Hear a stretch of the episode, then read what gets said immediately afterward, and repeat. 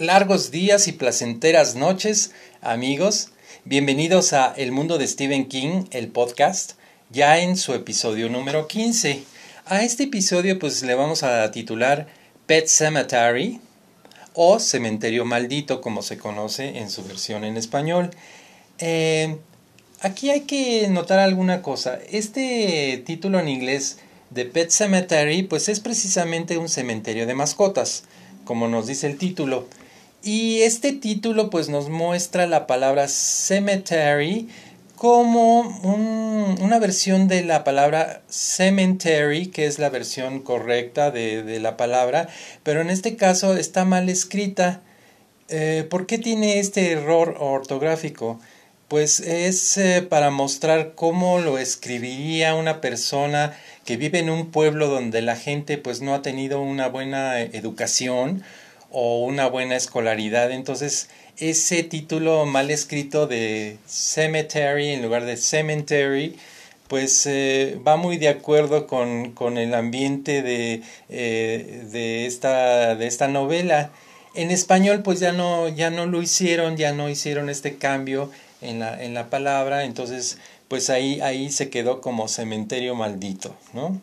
En este episodio más bien en el episodio 14, en el episodio anterior, pues acuérdense, hablamos del pistolero o de Gunslinger, eh, Roland de Shane, que pues es, eh, esta novela pues es como la introducción a la saga, a la obra maestra de King, que es La Torre Oscura, en su número uno, en su volumen 1. Y pues conocimos a este, o nos adentramos en este mundo paralelo llamado el mundo medio, Conocimos también a este niño llamado Jake Chambers y por supuesto a el hombre de negro que también se le conoce como Walter. En este episodio número 15 pues eh, nos vamos a hacer las siguientes preguntas, pero antes de ver estas preguntas eh, creo que todos ustedes y yo estamos de acuerdo que, que amamos a nuestras mascotas, ¿no? Los que tienen, los que tienen mascotas. Y y aunque más que mascotas, pues los consideramos mucha gente como parte de nuestra familia, ¿no? Ya que los queremos mucho, los consentimos y hasta a veces eh, platicamos con ellos o les hablamos con mucho cariño, pues ellos, nuestras mascotas son muy leales, siempre están ahí en las buenas y en las malas también, ¿no? Y por supuesto nos da mucha tristeza cuando, cuando no están con nosotros o que algo malo les pasa, alguna enfermedad, ¿verdad? Y también cuando pues se van, se mueren, ya sea por causas naturales o pues, por algún evento trágico, ¿no?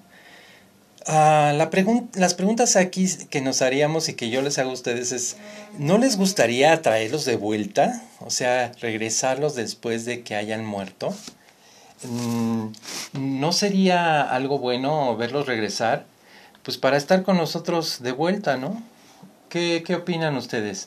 ¿No serían capaces de hacer lo imposible por, por traerlos de vuelta, por hacerlos regresar? ¿No lo harías tú? ¿Sí o no?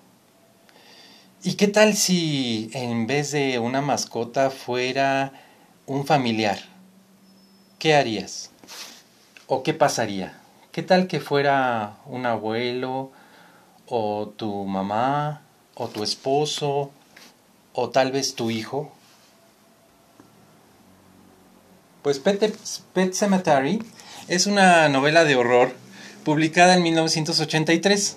Esta novela pues fue nominada al premio World Fantasy Award en el año de 1986. Entre sus personajes pues tenemos a Louis Creed, que es un doctor que al obtener un puesto de director de enfermería en la Universidad de Maine, pues se mudan a un pueblo cercano a esta universidad que se llama Ludlow. Él junto con su familia. Em, desde que llegan ahí a habitar esta casa, pues empiezan a ocurrirles infortunios y cosas malas, pero no nada grave, ¿verdad?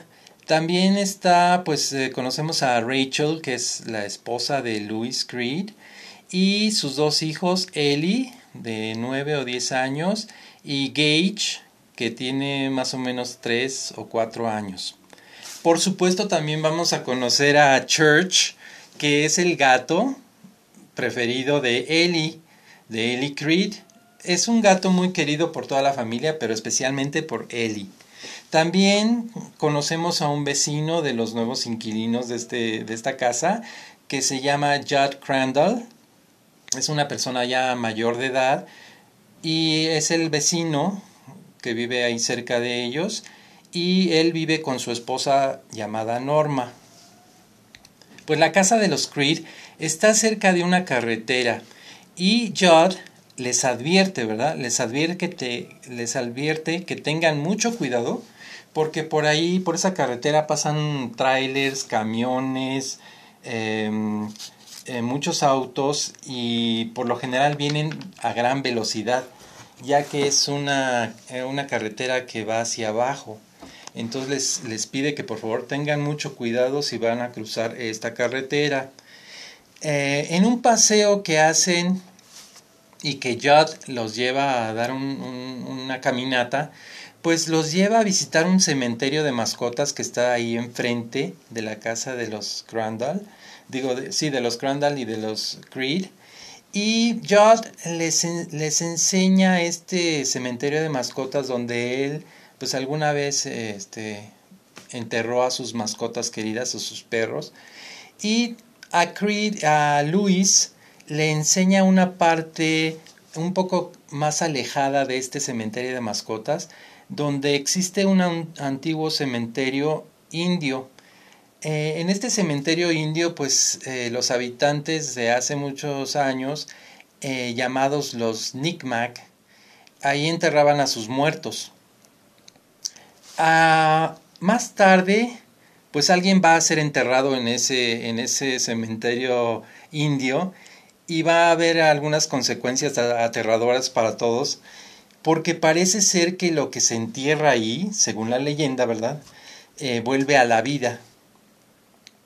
También aprendemos más tarde una frase que dice Judd Crandall, que dice, a veces es mejor estar muerto. Ya veremos, cuando lean la novela se van a dar cuenta cuál es el significado de esa frase, ¿verdad? Eh, pues entre otros personajes tenemos también a un estudiante universitario que sufre un accidente tremendo y este estudiante se llama Víctor Pascoe. También conoceremos a Zelda, la hermana de Rachel, la esposa de Luis. Y esta, esta muchacha Zelda pues había muerto años atrás eh, víctima de la enfermedad de la meningitis. Eh, también conoceremos a un extraño personaje misterioso que se le conoce como el Wendigo. El Wendigo, pues, es una, es una leyenda también y es un, como una criatura mitológica y un espíritu maligno. Este espíritu o esta criatura, pues, proviene, según la leyenda, ¿verdad? También de los bosques del norte de Nueva Escocia Em, en particular en la costa oriente de Canadá y de los grandes lagos, y también en Wisconsin, en Estados Unidos. Es, eh, se le conoce como un monstruo con algunas características humanoides. Y este espíritu o monstruo, pues a veces invoca actos como actos malignos como el asesinato, la avaricia y también el canibalismo. Esta novela pues es muy interesante, está como, como todas, este, con una atmósfera muy oscura. Eh, me encanta porque está muy bien descrito todo lo que ocurre ahí y como siempre los personajes muy reales que te hacen tener mucha empatía por ellos. A mí me encanta esta novela, por eso le doy 4.5. Y es una nueva, una buena novela que te puede introducir al universo de King si quieres empezar a leer algo, pues te recomiendo que empieces también por esta novela, que es una de las novelas icónicas también de Stephen King, Cementerio de Mascotas o Pet Cemetery.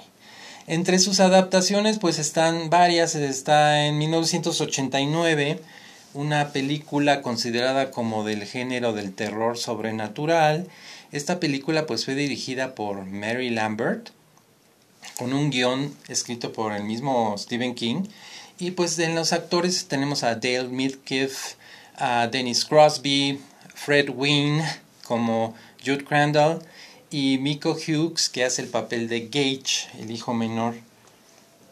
Esta película pues tuvo un presupuesto de 11.5 millones y recaudó en la taquilla 57.5.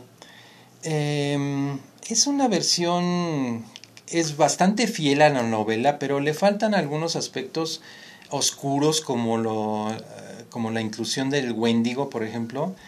Pero en general tuvo bastante aceptación. Es una película ya icónica de Stephen King y todo el mundo la reconoce como, como de él, la novela de Stephen King y la película, ¿no?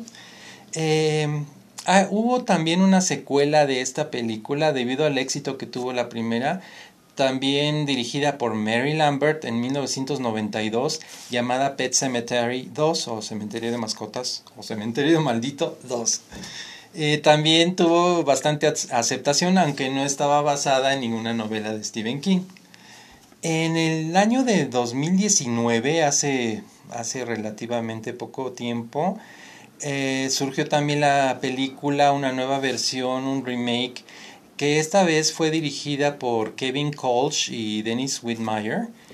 Y pues esta tuvo un presupuesto de 21 millones y recaudó 113 más o menos. Tuvo bastante aceptación, aunque muchas críticas muy divididas. Entre los protagonistas pues están los actores Jason Clark, Amy Simets, y John Lithgow como Jude Crandall. Esta película pues tuvo algunos cambios en la historia. A mi parecer fueron cambios muy positivos porque le dieron un giro muy interesante a la historia y pues son giros que te sorprenden, o sea, no vas a ver lo mismo que ya viste en la película del, del 89. Entonces para mí sí fue bastante buena, es, eh, tiene un tono y una atmósfera pues más oscuros y sí toman el aspecto del Wendigo y es bastante interesante la película, sí se la recomiendo si no la han visto. Y pues está, está buena, yo a esta película le doy 4.5 y a la de 1989 también le voy a poner 4.5. Para mí están bien las dos, aunque la de 1989 pues la, es la primera y es la que la gente más recuerda. Pues espero que les haya gustado este episodio número 15 de Pet Cemetery, que les dé ganas de, de leer la novela y de ver las adaptaciones para ver qué, qué piensan, ¿verdad? ¿Cuál es su opinión de cada una de ellas? Y y pues antes de irnos, les dejo una trivia para que la vayan pensando estos días. Y en la próxima vez que nos veamos en el episodio número 16, pues vamos a resolver esta pregunta. La pregunta es sobre la película de 1989 de Pet Cemetery. Ya saben que la directora fue Mary Lambert. Entonces la pregunta es, ¿qué relación tiene o qué relación hay entre la directora del film Mary Lambert y la cantante reina del pop Madonna. Se los voy a dejar ahí que lo piensen y, en, el siguiente podcast, en el siguiente episodio, lo responderemos. Em, en este episodio número 16, el próximo, eh, los voy a invitar, les voy a hacer la invitación para dar un paseo en un Plymouth Fury de 1958. ¿Qué les parece la idea? Bueno, ya para irnos los dejo con el tema de Pet Cemetery de la película de 1989, interpretado por una de las bandas favoritas de Stephen King, que es The Ramones, y es, eh, la canción tiene el mismo título de la película. Entonces los espero en el próximo episodio. Que les vaya bien, hasta pronto.